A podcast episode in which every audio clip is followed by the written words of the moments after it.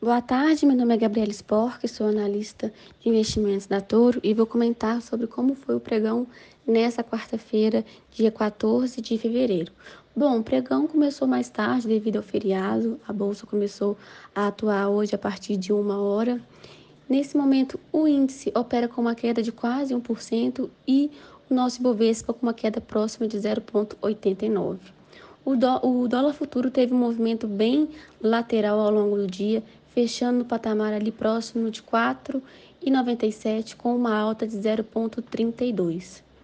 Olhando aqui para as maiores altas e maiores baixas do dia, temos na ponta positiva Alpa 4 com uma, uma alta de um pouco mais de 1,74, Natura com uma alta de mais de 1% e Vivit 3 também com uma alta de um pouco mais de 1%.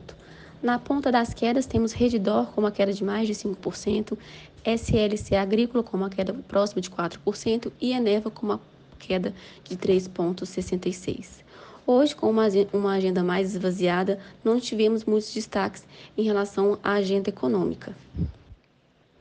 Os nossos juros futuros seguem com um movimento um pouco mais alto, é, tanto na ponta mais curta quanto na ponta mais longa, eles tiveram um estresse é, relevante, um pouco mais de meio por cento no geral é, nas pontas.